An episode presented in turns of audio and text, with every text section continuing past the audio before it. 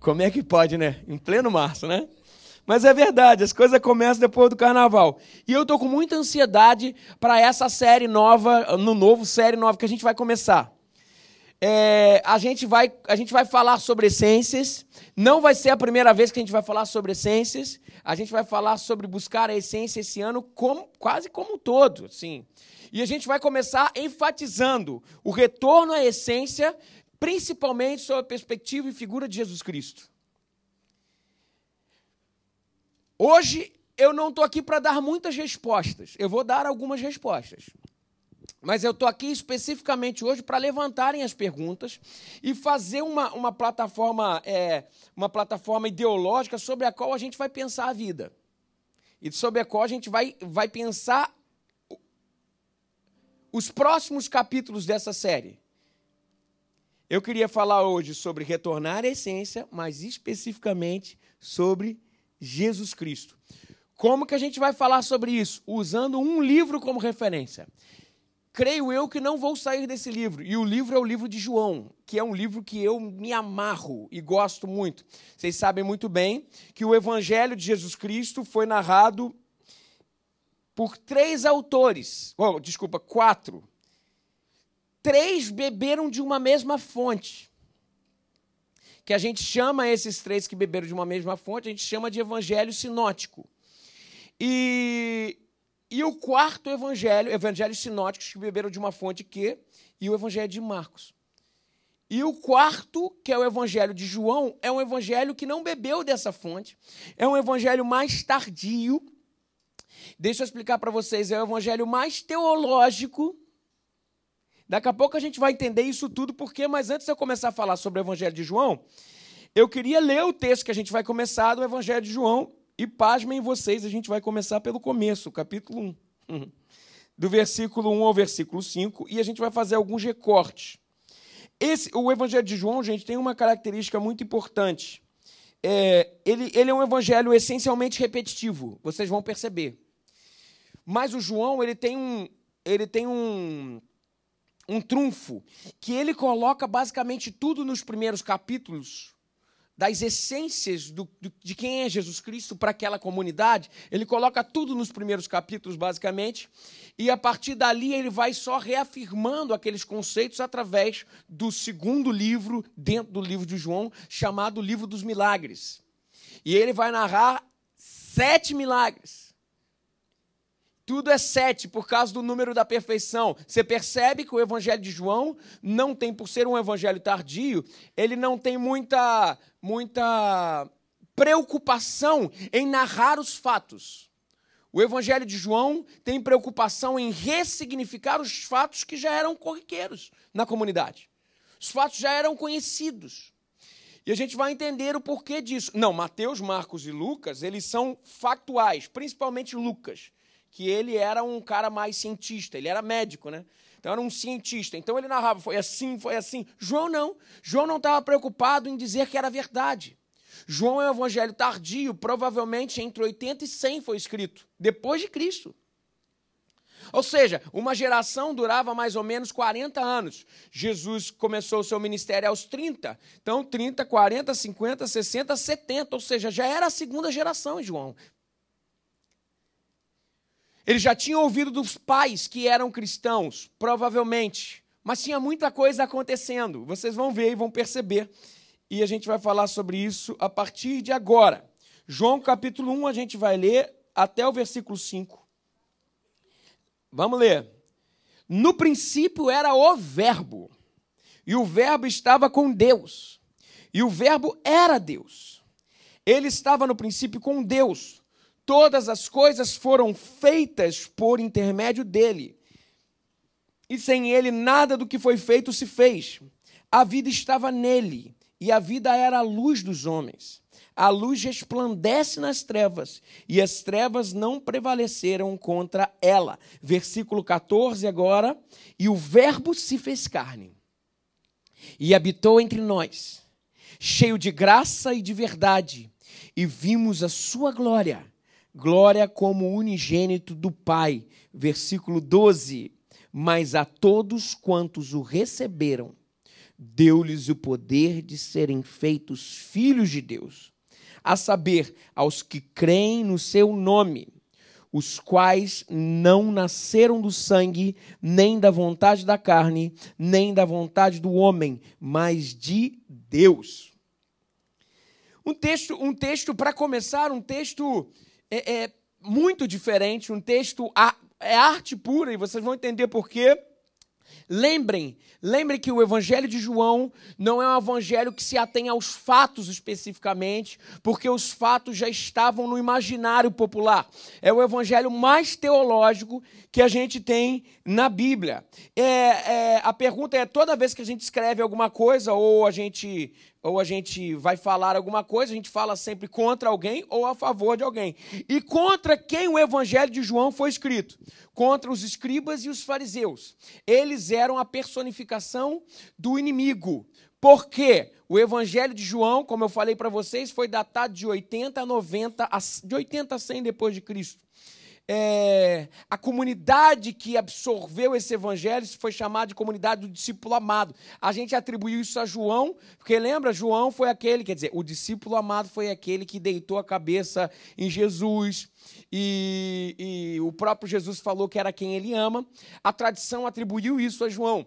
É, e uma coisa importantíssima para a gente entender: o evangelho, por ter sido tardio, provavelmente em 80, tinha acontecido algo muito, muito específico na década de 70, que foi a a queda do templo. A queda do templo em Jerusalém, com, com, com, com Vespasiano, ela trouxe, ela trouxe diversos desdobramentos à história do judaísmo.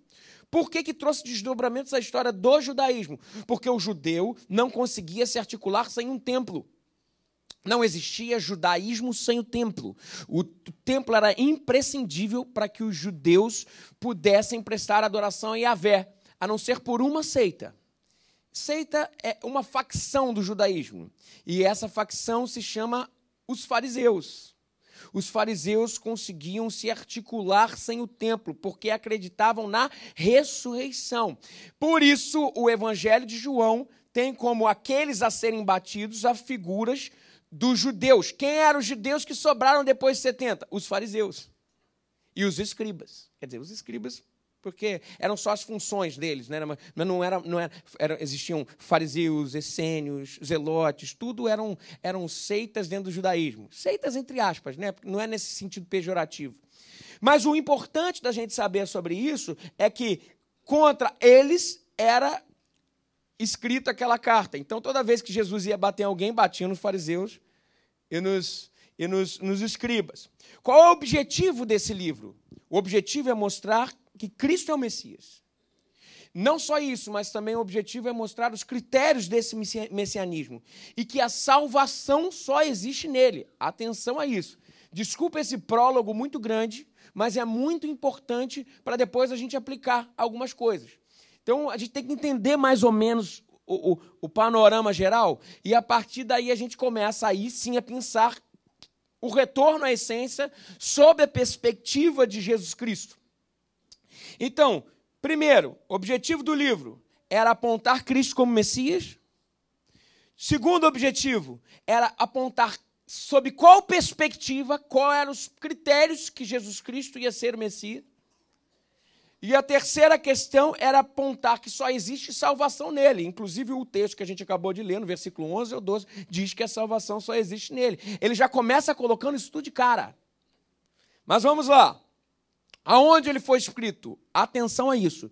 Ele foi escrito da, na diáspora da Ásia Menor. Ou seja, não foi escrito, é, é, não foi escrito dentro de Jerusalém, não foi escrito em Israel, ele foi escrito na, na Ásia Menor. E quem era o povo da Ásia Menor? Principalmente, mais específico, dizem alguns estudiosos, foi escrito em Éfeso. Quem era o povo que constituía? Não eram judeus.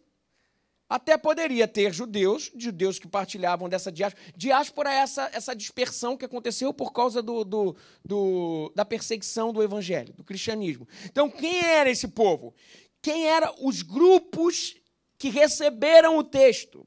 Que produziram inclusive o texto. Por que, que foi necessário produzir? Porque já tinham três evangelhos. Essa é a pergunta. Ele foi necessário produzir porque os três primeiros evangelhos trabalhavam diante da concepção dos judeus de quem era Cristo, porque tanto Mateus quanto Marcos quanto Lucas, eles, eles, eles foram escritos por comunidades de judeus. O evangelho de João não. O evangelho de João, ele teve outro objetivo, porque tinham três perfis dentro do Evangelho de João. Primeiro os judeus convertidos da diáspora. Tudo bem, esses estavam acostumados. O segundo eram os samaritanos que, que foram convertidos ao cristianismo. Você já vê que daí já existe uma visão de mundo totalmente diferente. E o terceiro grupo foram os gentios, ou seja, não era nem samaritano, nem judeu, era gentio, era gente com cultura helênica, era gente que pensava e tinha uma visão do mundo totalmente diferente. A visão do mundo do judeu é muito diferente da visão do mundo ocidental, que, que teve como perspectiva, plataforma ideológica, o helenismo. Calma, daqui a pouco vai ficar legal, gente. Calma, segura aí, segura aí. A comunidade do discípulo amado, então, arroga essa aproximação do evangelho a uma realidade transcultural. Eram diversas culturas que tinham que, que tinham que dar sentido sob a perspectiva dessa cultura. E daí a gente entende por que, que eles começam. Olha o que, que acontece no versículo 1. E a gente sabe de qual é esse negócio. Mas ele começa, o João começa falando assim: no princípio era o verbo. E ele traz, e daí é interessante porque ele começa com o verbo, falando sobre o verbo, e ele atrela esse verbo à figura de Cristo, e no versículo 14 ele fala: e o verbo se fez carne. E ele começa a trabalhar essa dualidade, não dualismo, não são ideias excludentes, mas são ideias que andam juntos. Ele começa a trabalhar essa, essa, essa dualidade entre verbo e a encarnação do verbo. E é sobre essa perspectiva que eu quero trabalhar. É uma dualidade. É o verbo e é a encarnação do verbo. No princípio era o verbo. Verbo aqui é o logos que a gente chama, que é a única coisa que eu sei em grego, mas é arqué do, do início, ró, logos. No princípio era o verbo. E essa palavra e essa construção, ela é imprescindível para desencadear uma uma, uma, uma comunicação entre as três culturas representadas. Olha que interessante isso. O Logos, aqui ele tem duas possibilidades. A primeira possibilidade é aproximar ele à filosofia eh, grega, mais especificamente Heráclito. Heráclito já falava sobre isso, ele dizia que o Logos era, era, era, era a referência onde tudo tinha sido formado. Então, quando o grego escutava falar, João falando assim, ó, no princípio era o verbo, ele já falava assim: opa, é o Logos, é o Logos Heráclito. Caramba, então olha, então olha, esse Logos é Jesus Cristo. E também tinha uma outra coisa interessante, porque esse Logos era tratado pela cultura judaica e samaritana como, como Roquimar, que é o que diz lá em Provérbios capítulo 8, é, ele diz que era essa sabedoria, Roquimar é traduzido é, do, do, do, do, do hebraico como sabedoria. É essa própria Roquimar que estava presente na fundação do mundo. Então o judeu olhava aquilo ali e falava assim: caramba, Cristo é a sabedoria personificada em carne que esteve presente desde a fundação do mundo. Arqué Rologos é a mesma coisa que em Gênesis capítulo 21. Capítulo 1, quando, quando o mundo foi criado. No princípio criou Deus. Arquerologos. Arqueroteus. E o judeu olhava aquilo e falava assim: Pois bem, o Verbo, que é Cristo, criou no princípio também. E existia toda uma realidade que fazia com que as três comunidades se ligassem numa palavrinha só a Cristo como Criador e Cristo como Senhor. Muito artístico, muito legal. Lembra? Estamos falando de uma dualidade. É verbo e é encarnação, no versículo 14. No versículo 1 a versículo 3, agora começam as perguntas. A gente vai ler e ele fala assim: ó, no princípio era o Verbo, e o Verbo estava com Deus, e o Verbo era Deus. Ele estava no princípio com Deus. Todas as coisas foram feitas por intermédio dele, e sem ele, nada do que foi feito se fez. A pergunta é, de acordo com os três primeiros versos, o que significa ser verbo? E qual é o sinônimo de verbo? Bom, o texto vai falar primeiro que o Verbo é Jesus. E a gente sabe, isso é óbvio. E Jesus existia quando? Desde sempre. Junto a Deus, é o que o texto está falando. Jesus é chamado de verbo. Verbo é interessante, porque Jesus não é chamado de substantivo. Jesus não é chamado de luz, ele é chamado de verbo. O que é verbo? É palavra em ação. Verbo é ação, a força criadora que a tudo dá vida e que tudo cria. De acordo com Gênesis, a palavra é quem cria. Tudo foi criado nele. Ou seja, ele é a plataforma sobre a qual tudo acontece. E como definir isso em uma palavra, gente? A plataforma sobre a qual tudo acontece. Sobre a qual tudo se organiza. O nome disso é? Alguém tem, tem, tem, tem alguma sugestão para isso? Numa palavra? Bom, depois que eu falei um monte de coisa, né? O nome, o pessoal está comendo. O nome disso é essência. No princípio era essência. Ser verbo é ser essência. E atenção, essência é a plataforma pela qual tudo é criado. Tudo acontece. Jesus é a essência da criação humana. Gente, tudo tem essência. Vou dar um exemplo. A água. A essência da água é o quê? Duas moléculas de hidrogênio e uma molécula de oxigênio. Atenção, agora vou começar a aplicar atenção a isso, gente. Por favor, atenção a isso. A essência do gás carbônico uma molécula de carbono e duas moléculas de, de, oxigênio. Não me pergunte mais a essência de nada. Eu falei aqui. Meu pai vai brigar comigo, que ele é químico. Ou seja, tudo tem uma essência. Mas a pergunta é: tudo tem uma essência mesmo? Essência de como as coisas são feitas, beleza, mas tudo tem uma essência. Existe uma essência, por exemplo, para a verdade, para o que é verdade? Será que existe? Existe uma plataforma verossímil para a construção de uma sociedade? É. Será que existem essências que querem. Gente, isso tudo é pergunta que a todo momento, nas universidades, nos cursos de sociologia, nos formadores de opinião, isso tudo orbita em torno de, desse povo todo. É sobre isso que eu quero falar. Será que existe uma plataforma de verdade mesmo? Será que existe uma plataforma que é a essência de tudo, sobre a qual toda uma sociedade, todas as nossas escolhas, todas as nossas ações, elas, elas, elas se, se, se criam? Wittgenstein, que foi um, um filósofo do século XX, diz que sim que existe uma plataforma essencial sobre a qual a gente cria uma sociedade e cria, inclusive, até o conceito de verdade. Existe uma plataforma sobre a qual a gente cria um conceito de verdade. Uma, uma, uma plataforma é, é, é, pré-existencial que veio antes da gente existir. É algo que é inerente a todo, a todo, a todo ser humano, independente da cultura que ele estiver inserido. Atenção que eu estou falando. O Wittgenstein, que é esse filósofo do século XX, ele vai falar que isso existe. Por exemplo, se você chegar em qualquer sociedade, gente, qualquer sociedade, pode ser uma sociedade, um grupinho de pessoas, cinco pessoas que, que, que nunca tiveram contato com a cultura ocidental e tudo mais. Se você chegar lá, estudos sociológicos falam que eles vão estar adorando algum tipo de divindade. Ou seja, parece, de acordo com a sociologia, isso é sob as credenciais científicas, por amostragem, por pesquisa de causa. Se nós somos seres humanos, nós temos aspiração de adoração por um Deus. Essa é uma plataforma essencial, ou seja, existe uma essência pré-existencial.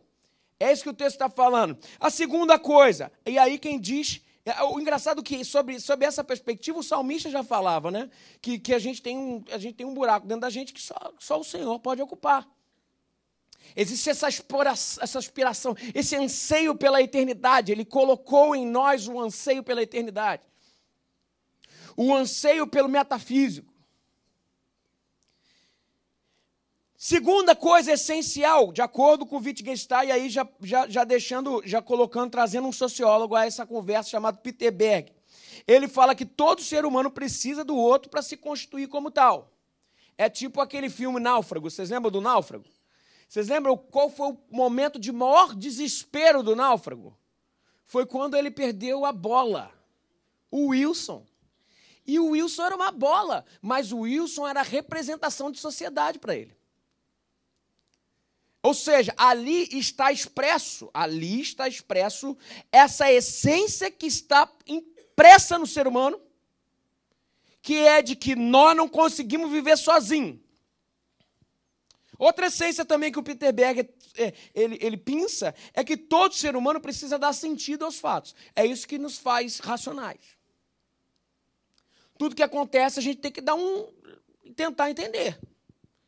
O que eu estou tentando falar para vocês é que, segundo Wittgenstein e segundo uma corrente filosófica, existem essências que fazem com que a gente se constitua como tal, como seres humanos. Me acompanhem. O Aristóteles já diz que o que é inerente à essência é universal. Tudo quanto o homem tem instintivamente por verdadeiro é uma verdade natural ele parte desse pressuposto do, do pré-existencial, da essência, do que forma a existência. Ou seja, é inegável a existência de essência. Mas como descobrir o que é. Agora, atenção, mas como descobrir o que é essência? E se o que achamos que é essência para o ser humano for um construto cultural e não algo que veio antes da cultura? Atenção, vou repetir essa pergunta. Como descobrir o que é essência ou pensar muito, por diversas vezes a gente pode se enganar que o que a gente pensa que é a essência, na verdade, é um construto cultural. Vocês estão acompanhando? Não falaram nada, então não sei. então tá bom. Qualquer coisa a gente volta. Aí, sob essa perspectiva, existe uma dicotomia entre o que é ética e o que é moral. Aí eu tenho a mesma ética dessa sociedade, ou tem a mesma moral. Por diversas vezes a gente pensa que ética e moral são duas coisas iguais. Não, a ética, e atenção a isso, a ética são valores inegociáveis que estão para além da cultura. São os valores pelo qual a gente forma a cultura. São valores supraculturais. É o que veste uma cultura. A, este, a ética é a roupa de uma cultura é pela qual a gente vai vestir todas as culturas num, num, num, lugar, num tempo e num lugar específico. E a moral? A moral é esse etos pragmatizado. Ou seja, para cada realidade a gente faz assim, ó, eu tenho uma cultura, vamos supor, amor. É ética. Como eu vou amar e as expressões de amor dependem de cada cultura. Então a ética está para além da cultura. É o que vem antes. A moral é o que constrói, é o que pega esse, essa essência de Wittgenstein, essa essência, ela pega essa essência e constrói uma cultura de acordo com o jeitão daquele povo. Agora, colocamos que existe uma essência através de Wittgenstein. Mas existe uma outra corrente e aqui eu quero que vocês tenham atenção. Existe uma grande cilada do nosso tempo que tem acabado com uma geração. E o nome disso é humanismo que a pós-modernidade nos trouxe. Mas mais do que isso, o humanismo veio, veio, veio, veio com tudo sob uma perspectiva de relativismo. O que, que é o relativismo? É que não existe uma verdade absoluta. Ou seja, não existe uma essência sobre a qual a gente constrói alguma coisa. Sabe o que, eles estão falando? Eles, tudo que a gente fala, tudo que é falado que é essência, o relativismo, o humanismo vai falar assim: não, isso não é essência, na verdade, isso é cultura. E se é cultura, eu posso destruir. Eu posso reconstruir e, e, e fazer de novo. Gente, olha só. Isso é um problema e um perigo. Daqui a pouco a gente vai ver o quê? Existem mestres da suspeita que falaram muito sobre isso. Dentre eles, Nietzsche, Freud. E eu não estou demonizando ninguém aqui, eu só estou demonizando, só estou tentando acender uma luz vermelha a um conceito da pós-modernidade, que é tirar as essências e falar que não existe, o que existe são culturas, e só as culturas são elas que fazem e destroem o que é verdade ou o que não é. Ou seja, não existe nada sob qual a gente cria uma plataforma para construir uma sociedade. Teve um camarada chamado Schley Maher, que foi um, foi um filósofo do século XIX, que ele fala assim: ó, só existe uma verdade num lugar específico e num tempo específico. Ou seja, ele está dizendo assim: a verdade ela é líquida. Usando um outro termo, a verdade ela pode ser refeito, ou seja, não existe verdade absoluta. A verdade é fruto de um construto cultural. E se ela foi construída pelo homem, ela pode ser refeita e destruída também. No momento histórico que vivemos, não existem mais etos, ou seja, leis que estão para além da cultura, que formam a cultura, que reagem à sociedade.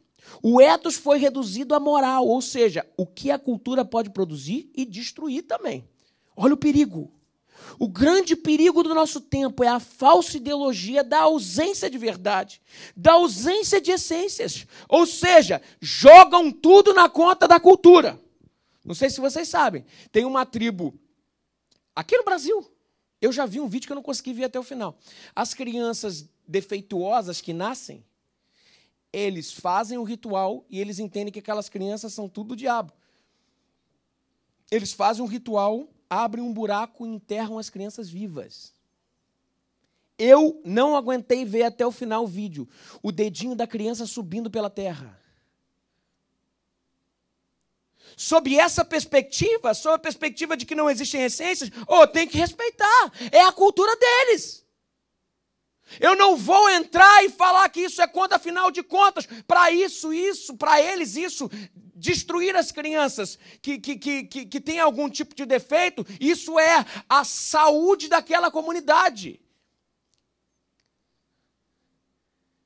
Se a gente não entender que não existem essências antes, percebam, percebam, e colocar tudo na conta da cultura, a gente pode construir, destruir, refazer a condição final. Sabe o que é? Não existe verdade. A verdade é fluida. A erotização. Mas essa monte de mulher pelada, mas por que, que é erotização? A erotização foi um construto cultural, é o que o pessoal fala. Foi um construto cultural. Sabe por quê? Porque se não tivessem dito que a mulher pelada não era erotização, as pessoas teriam crescido com aquela imagem totalmente tranquila. Sabe qual é o nome disso? É dizer que não existem essências que formam o ser humano e se são culturas, a gente pode destruir, pode reconstruir, fazer de novo, ou seja, vale tudo e não vale nada.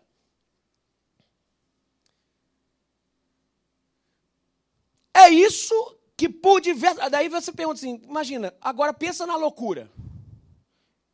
Por que, que o louco é louco? Sob essa perspectiva de Schleiermacher, por exemplo. Por que, que o louco é louco? Ah, você está falando que tu é louca, que o louco que eu sou louco, você está sendo loucofóbico, hein? Vou te processar. Aí vem, quem disse que eu sou louco? A cultura? Mas a cultura é feita por homens. E quem disse que a cultura está certa? Vocês percebem? Gente, é um ciclo vicioso. Vale tudo, não vale nada.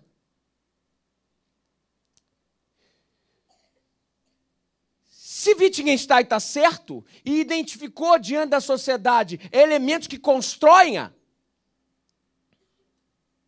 a falta desses elementos nos coloca diante de uma realidade desenfreada.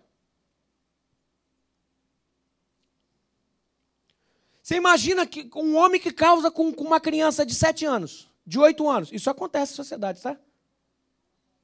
Ah, mas por que, por que, que não pode? Qual o problema disso? Essa coisa de que tem que ser maior de idade, isso é um construto cultural. Vocês percebem?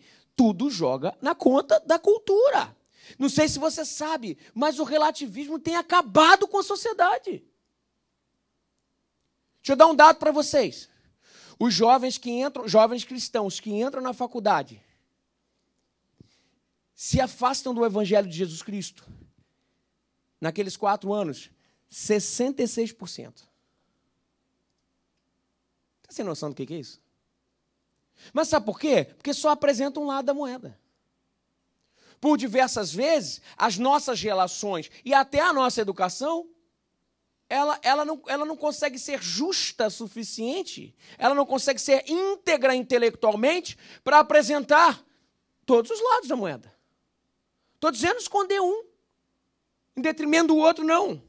Agora, a verdade é, gente, olha só, se a gente não se entregar a uma realidade que existe uma essência, é uma escolha. É uma escolha. Mas se a gente não se entregar a uma realidade que existe uma essência, Sabe o que vai acontecer? Vale tudo e não vale nada. Se a fenomenologia humana, ou seja, o que caracteriza a gente como humano, coloca essas essências pré-existenciais, por que, que a sociedade, por diversas vezes, está tirando isso da gente? E eu vou falar, a linguagem, gente, por si só, quando se fala, como já diria o escritor, quando se fala, depois aquilo já é propriedade pública. Você faz o que você quiser com aquela fala. Isso é uma realidade. E o que está acontecendo hoje é que a gente tem linguagem. E as linguagens estão destruindo por diversas vezes as essências. Eu estou falando com você, jovem. E talvez algum adulto aqui também. Que eu estou falando para vocês é que se a gente não tomar cuidado, e principalmente a gente que está começando, talvez, numa, numa, numa discussão, numa formação acadêmica, olha, a gente é, a gente é presa. Eu falo pelo nome de Jesus isso para vocês. A gente é presa, sabe por quê? De um estudo, um camarada, um professor teu, ele já estudou 20, 30 anos. E a gente tem professores universitários aqui, a gente sabe disso. E por diversas vezes a gente enxerga, na ciência também, a gente enxerga, principalmente nas ciências humanas, tá? A gente não estou demonizando nada. Só estou dizendo o que acontece. A gente, a gente se coloca diante de caminhos e de escolhas. Ah, não, eu quero ser dessa vertente. Eu quero ser dessa vertente. Mas o camarada, ele tem todos os argumentos para isso. Porque ele já estudou muito e a gente chega como página em branco na universidade. E quando a gente chega como página em branco na universidade, ele, porque sabe tudo e já sabe os caminhos e esconde os traços, ele vai te conduzindo para onde você quer. Meu querido irmão, minha querida irmã, não abra mão das essências que nos constituem como servos de Deus.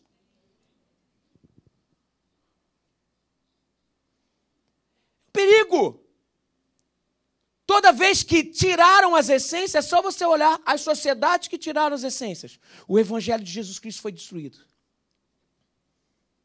A sociedade entrou em colapso intelectual.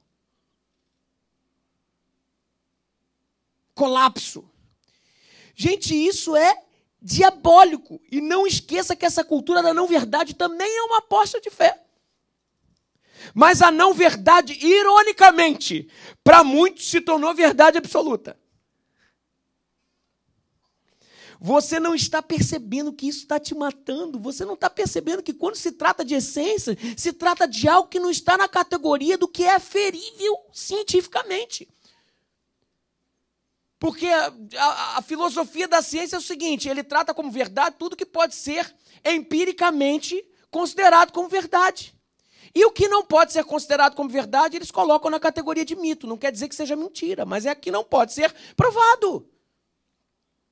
Sim, você está diante de uma aposta de fé. Quais são essas apostas de fé?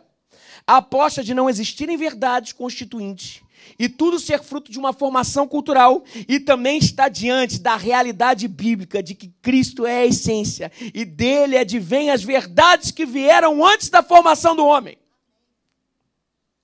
João capítulo 1, versículo 1 e 2 diz assim: No princípio era a essência, era o Verbo, e o Verbo estava com Deus, e o Verbo era Deus, ele estava no princípio com Deus. A grande pergunta é: existe humanidade sem essência, sem verdades absolutas? E a resposta é não. Jesus é o Verbo e sobre ele tudo se fez, o mundo se formou. Ele é a essência da humanidade, mas também é a essência da divindade.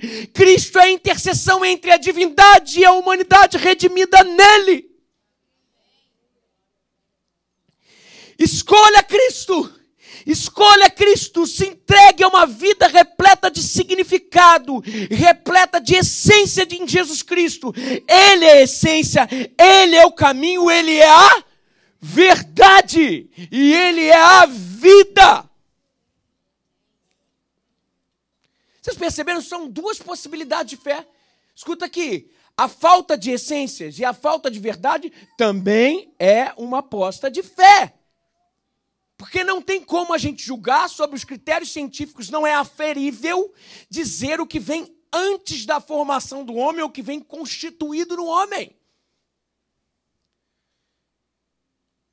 Não se deixe enganar por um discurso bonitão.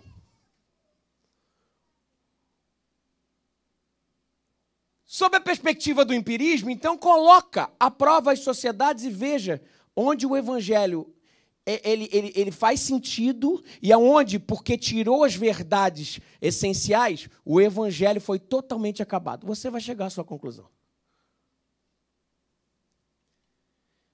Você vai chegar. E a proposta dessa série é essa: retirar da vida de Cristo as essências para a nossa vida. Percebam, essência. A proposta é estabelecer o etos cristão, não a moral cristã. Porque a moral cristã, ela é pragmatizada para uma cultura e para um espaço de tempo. O etos cristão é aquilo que veste as culturas.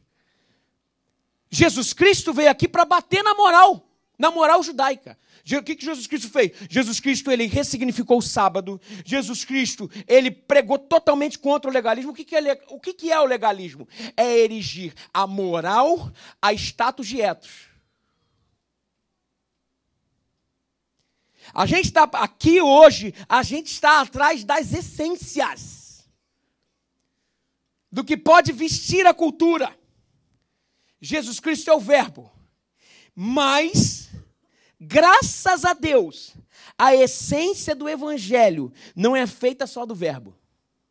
Atenção a isso. O verbo nos coloca diante de uma realidade da linguagem, das ideias e das suas limitações. A linguagem as ideias são limitadas. O versículo 14 ele fala: ele não é só o verbo, mas o verbo se fez carne e habitou entre nós, cheio de graça e de verdade, e vimos a sua glória, glória como unigênito do Pai. Atenção, o verbo é ideologia, mas Cristo não é ideologia, Cristo é a encarnação do verbo. Encarnação, o que isso significa? Jesus não foi aceito pelos judeus porque não correspondia à expectativa que os judeus tinham de Messias. Para começar, o versículo 11 fala sobre isso. A expectativa que o povo judeu tinha de um Messias era a expectativa ideológica de que ele viria, ele colocaria e destronaria o Império Romano e eles reinariam em terra. Muito pelo contrário, o reino dele não era desse mundo, mas as expectativas do verbo que eles tinham era essa. Mas o verbo se fez carne e frustrou as suas expectativas. Sabe por quê? Porque o verbo não tem a ver apenas com ideias, o verbo tem a ver com encarnação. Ou seja, o fato não correspondia para os judeus às ideias. Isso aconteceu e os judeus jogaram os fotos fora e ficaram só com as ideias. E aqui mora um problema. Jesus, e ele vem nos ensinar, Jesus, ele não corrige apenas a ideia do judeu sobre quem ele era, mas corrige a ideia da gente hoje de quem ele é. O problema que comumente acontece é que a partir das ideias, vivemos um relacionamento com Deus, mas passamos a idolatrar a ideia e não adoramos o Deus da ideia. Fernando Pessoa já disse um negócio muito legal. Deus não é ideia minha, mas a minha ideia de Deus é ideia minha. De novo, ele falou assim: ó, Deus não é ideia minha, mas a minha ideia de Deus é a ideia minha. Muitas vezes nós nos relacionamos, nós não nos relacionamos com Deus, nós nos relacionamos com as nossas ideias a respeito de Deus. Tem que falar um negócio, isso é idolatria, cara. Isso é idolatria. E o versículo 14, o Verbo se fez carne, nos traz uma verdade essencial sobre o Evangelho. E qual é ela? Ele revela que a cultura do conceito nunca pode sobrepor a cultura da experiência. E o Verbo se fez carne e habitou entre nós. O Verbo, que é o conceito, não é jogado para fora. Ele tem o seu lugar, mas o conceito só faz sentido transbordando na humanidade e na experiência. E ele habitou entre nós. O Verbo se fez carne. Jesus não apenas corrige o nosso jeito de pensar sobre ele, mas também de nos relacionarmos com ele. Jesus tira Deus do mundo das ideias e coloca Deus no mundo de carne e osso. No mundo que diz eu tenho fome. No mundo que diz eu estou triste. No mundo em que ele chora por Jerusalém. No mundo em que ele não consegue fazer milagres em Nazaré. Sim, no mundo em que ele é de carne e osso. Só é possível vermos Deus sob a perspectiva da encarnação. Cristo é verbo sim, mas é verbo que se fez carne. Cristo é Deus de carne e osso, gente, Deus de carne e osso. Pare de relacionar com Deus sob a perspectiva das ideias. Pare de se, de, de se relacionar com Deus sob a perspectiva das ideias. Quer ver? A perspectiva das ideias é falha, gente. Por exemplo, deixa eu colocar aqui. As ideias sempre nos colocam diante de uma realidade em que a linguagem não consegue transpor. Exemplo, Deus pode criar, por ser onipotente, ele pode criar uma pedra que ele não possa levantar? Pode. Mas se ele criar uma pedra que ele não possa levantar, ele deixa de ser onipotente. E se ele optar não criar, ou se ele não criar a pedra, porque ele não pode, não pode criar uma pedra que pode levantar, ele também deixa de ser onipotente. Vocês percebem? A perspectiva da linguagem, da ideia, não abarca quem Deus é. Isto é se relacionar com Deus no mundo das ideias. Nós somos muito mais felizes quando nos relacionamos com Cristo no mundo das relações. Por que você não fala sobre Jesus fora do âmbito das ideias, e sim na perspectiva daquele que chora com os que choram, se alegra com os que se alegram, sente fome e recebem comidas? Aí vem a primeira pergunta e a primeira resposta sobre quem é Jesus. Quem é Jesus? Qual é a essência de Jesus? Jesus é aquele que tira Deus do mundo das ideias e coloca no mundo das relações. Jesus é aquele que tira Deus do mundo das ideias e coloca Deus no mundo das relações. No mundo das ideias, a gente só tem perguntas. No mundo das relações, a gente só tem respostas. Conta a história que um homem, depois de um dia inteiro de trabalho, foi pegar um, um ônibus no, no, no, na rodoviária, no terminal, e o ônibus que ele tinha para pegar para ir para o seu lugar era assim, passava só de hora em hora. E quando ele chegou lá, a mulher falou: Você deu sorte, era o último era o último ticket. Você deu sorte. Daí ele comprou todo feliz aquele ticket. E quando, quando ele comprou, vem chegando uma senhora bem sofrida com um bebê de colo. E a senhora foi comprar o ticket, olha, acabou de acabar, e o pior ainda falou assim: ó, eu vendi o último para aquele ali. Daí o homem olhou assim, se sentiu acuado e falou: tá bom, pode ir com seu filho, pode ir. Daí ela foi. E no que foi, esperando aquela uma hora, o homem falou assim: ele era um homem piedoso, um servo de Deus. Ele falou assim: é, é, é, Poxa, deve ser Deus me livrando, porque esse ônibus de agora, com certeza vai acontecer alguma coisa com esse ônibus, vai acontecer um sinistro, Deus vai me livrar desse negócio aqui. Daí o contrário também aconteceu. Não, não, mas peraí, será que não? Será que o próximo ônibus que vai dar problema, eu estou com algum problema com Deus? E Deus está querendo de alguma forma me dar um castigo. E ele ficou nessa coisa toda. Mas, gente, olha só, isso, isso é se relacionar com Deus no âmbito das ideias. Isso está tudo errado, esquece isso tudo. O certo a fazer é dar vaga a uma mulher com criança no colo e ponto final. Sabe o que é isso? No mundo das ideias só tem pergunta, mas no mundo das relações só tem resposta. Ninguém jamais viu Deus, mas foi Jesus que fez ele conhecido. Então preste atenção em Jesus. Tire-o do mundo das ideias e coloque-o no mundo das relações. Só existe credibilidade na palavra quando existem ações que justificam. Lembra o que Jesus falou? Bem-aventurado aqueles que ouvem a palavra de Deus e a pratica. Do contrário, nós existimos contra ela. Esse sempre foi o movimento certo. O Verbo quer ser encarnado novamente em nós, gente. O Verbo traz dentro de si uma obsessão por realização. Obsessão.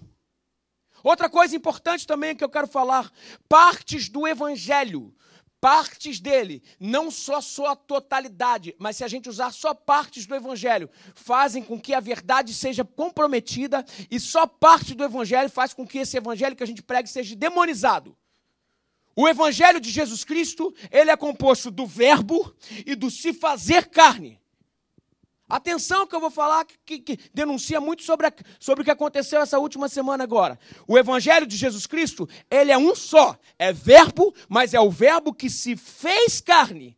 E é interessante porque Cristo não pode confundir, ser confundido só com o verbo. Isso é um falso evangelho.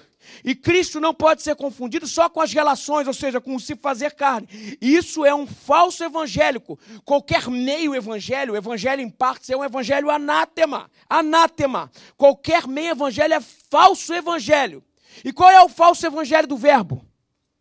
O falso evangelho do verbo é aquele que só fala em santificação, arrependimento, só fala em monte, mas esquece das relações. Esse é o falso evangelho do verbo. E o falso evangelho do se fazer carne é aquele evangelho que coloca o assistencialismo, a luta contra os menos favorecidos como caminho para se chegar a Deus, como a única coisa. Isso também é um falso evangelho. Essa semana agora a Mangueira trouxe um tema. Foi discutido largamente nas redes sociais. Eu não sei, cara, aquilo me causa um negócio, sabe, assim, ver essas discussões todas nas redes sociais, eu vou falar, ui, caraca, eu fico, fico desesperado. Eu olho um lado falando, eu olho o outro lado falando. Vem cá, o, o, o tema da mangueira é um meio evangelho. É um falso evangelho como consequência. Sabe por quê? Porque o tema da, da mangueira, ele até traz a luta pelo oprimido, e isso é muito importante, mas não fala sobre arrependimento, não fala de santificação, não fala de conversão. Meio evangelho.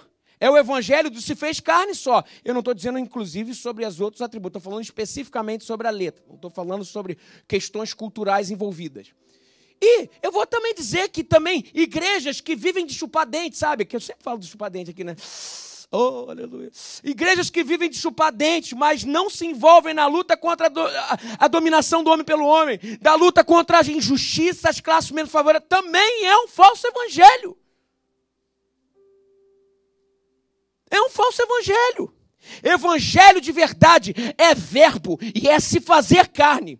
O verbo se fez carne, a devoção se tornou ação, o sobrenatural penetra o natural, as ideias se tornam relação.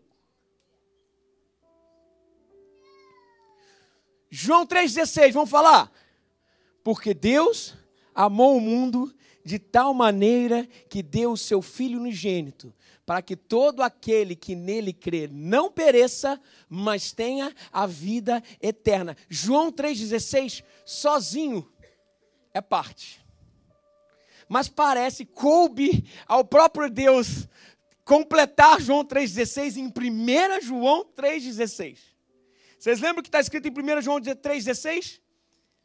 Nisso conhecemos o que é o amor. Lembra? Deus amou o mundo de tal maneira que deu seu único filho para que todo aquele que nele não pereça, mas tenha vida.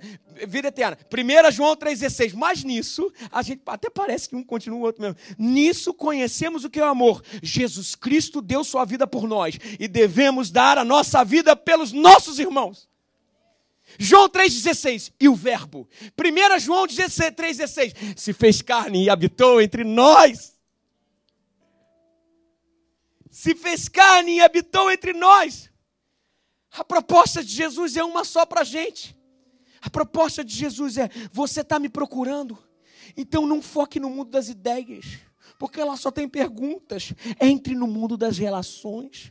Entre no mundo das pessoas e deixe que as pessoas entrem no seu mundo. Segunda proposta de Jesus: Você está me procurando?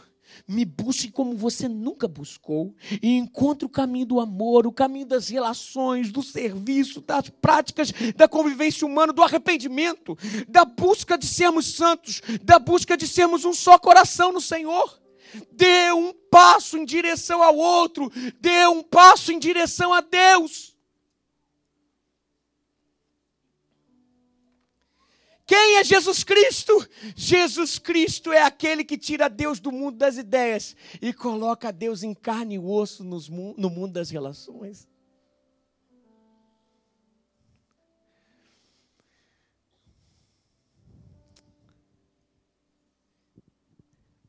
E o Verbo se fez carne e habitou entre nós. Deu um passo de amor Talvez o verbo tenha que se fazer carne na sua vida, sabe como? Sabe aquela relação rompida? Aquele cara que você não está falando há um tempão. Aquele teu amigo, aquele teu parente, aquilo que aconteceu lá atrás, que houve um rompimento. O verbo tem que se fazer carne e gerar pontes de perdão.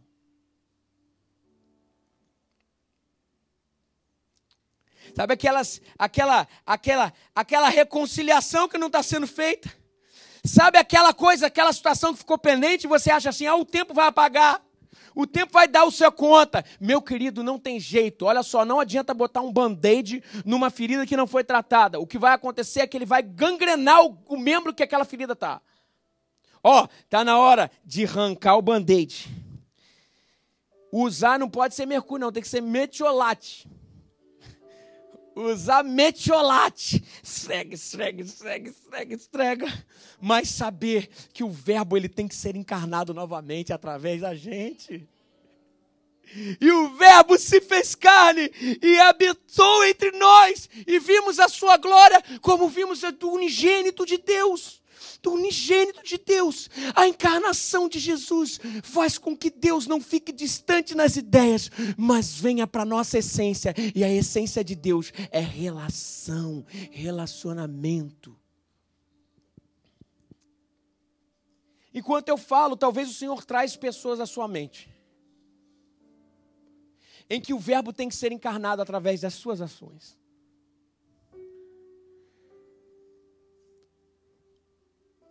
E não adianta a gente simplesmente falar, eu queria firmar um pacto hoje com você. Eu não vou te chamar aqui na frente, não vou fazer nada. Mas eu queria que publicamente você se manifestasse. Porque isso gera uma responsabilidade de eu ir atrás. Enquanto eu falei sobre a encarnação do Verbo, sobre a necessidade de perdão, sobre a necessidade de ir em direção ao próximo para fazer essas pontes, Talvez o Senhor comunicou algo ao seu coração, ou alguém ao seu coração. Se isso é verdade, levanta a sua mão, só para a gente assumir. Isso aí, pode levantar. Fica um pouquinho lá no alto com essa mão levantada. Isso, isso. Vou dar só mais um, alguns segundos. Se existe alguém que o Senhor comunicou no seu coração, levante sua mão nesse momento. Amém. Você pode baixar. Pelo nome de Jesus eu peço uma atitude sua essa semana. Está na hora do Verbo se fazer carne novamente e habitar entre as nossas relações. Vá atrás. Não deixe de ir atrás. Não deixe de ir atrás. A encarnação é a essência de Cristo. Mas o texto não termina aí, ele termina no versículo 12 e 13, quando fala: Mas, a todos quantos o receberam, deu-lhes o poder de serem feitos filhos de Deus, a saber, aos que creem no seu nome, aos quais não nasceram do sangue, nem da vontade da carne, nem da vontade do homem, mas de Deus. Sabe o que, ele está falando com isso aqui? Ele está falando que o verbo quer ser carne em você hoje. Como que o verbo vai ser carne em você? A todos quanto o receberam vão ter o direito de serem chamados filhos de Deus. Talvez você está aqui essa manhã E as relações estão rompidas com a sociedade. As relações estão rompidas com o próprio Deus. Mas o Senhor te chama essa manhã para viver a encarnação de Cristo na sua vida. E isso quer dizer salvação em Jesus Cristo. A todos quanto receberam. Terão o direito de serem chamados filhos de Deus. Talvez você queira começar uma vida nova com Cristo essa manhã. E se é essa a sua vontade, eu queria te convidar a fechar seus olhos, e todos vão fazer isso. Abaixar a sua cabeça. E nós vamos orar assim. Ore comigo no seu coração. Senhor Jesus.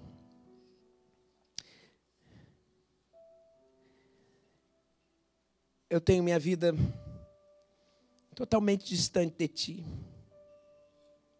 Mas eu entendi que o Senhor veio a esse mundo, morreu por mim para me dar salvação. E eu te peço, Senhor Jesus, me dê vida nova contigo essa manhã. Me dê mudança de vida. Eu quero ser teu filho essa manhã. Muda minha história. No nome de Jesus. Amém. Você continua de cabeça baixa, de olhos fechados.